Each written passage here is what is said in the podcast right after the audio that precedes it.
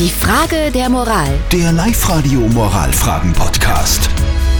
Wir kümmern uns um die Frage der Moral und zwar die Frage der Moral von Michi. Ihm ist aufgefallen, dass seinem Chef irgendwie was fehlt. Seinem Chef geht's gar nicht gut. Der schaut traurig aus und ist unkonzentriert. Soll er seinen Chef darauf ansprechen oder überschreitet er damit eine gewisse Grenze, diese Chef-Mitarbeiter-Grenze? Die Bianca hat uns ihre Meinung per WhatsApp Voice reingeschickt. Guten Morgen, unbedingt nachfragen. Gerade in einer kleinen Firma, wo der Mitarbeiter mit dem Chef noch mehr zu tun hat als in einer großen, finde ich, ist das Zwischenmenschliche so wichtig und ich glaube nicht, dass der Chef beleidigt ist, wenn er merkt, dass sich die Mitarbeiter auch um ihn kümmern und nicht nur um ihren Arbeitsplatz. Und der Alex meint, wir sollten alle ein bisschen mehr auf uns aufpassen und nicht so egoistisch durch die Welt gehen, ansprechen. Da fällt keinem ein Zacken aus der Krone. Dem Chef von Michi geht's nicht gut. Also sichtlich schlecht drauf ist er. Er schaut traurig aus und ist unkonzentriert. Soll der Michi seinen Chef darauf ansprechen?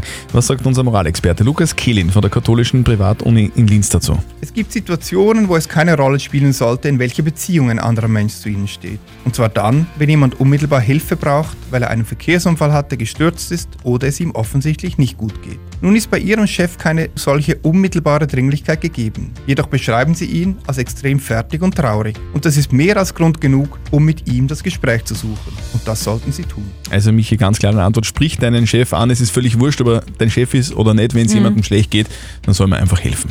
Postet eure Frage auf die Live-Radio Facebook-Seite. Morgen klären wir dann wieder fix die nächste Frage der Moral auf Live-Radio um kurz nach halb neun. Die Frage der Moral. Der Live-Radio Moralfragen-Podcast.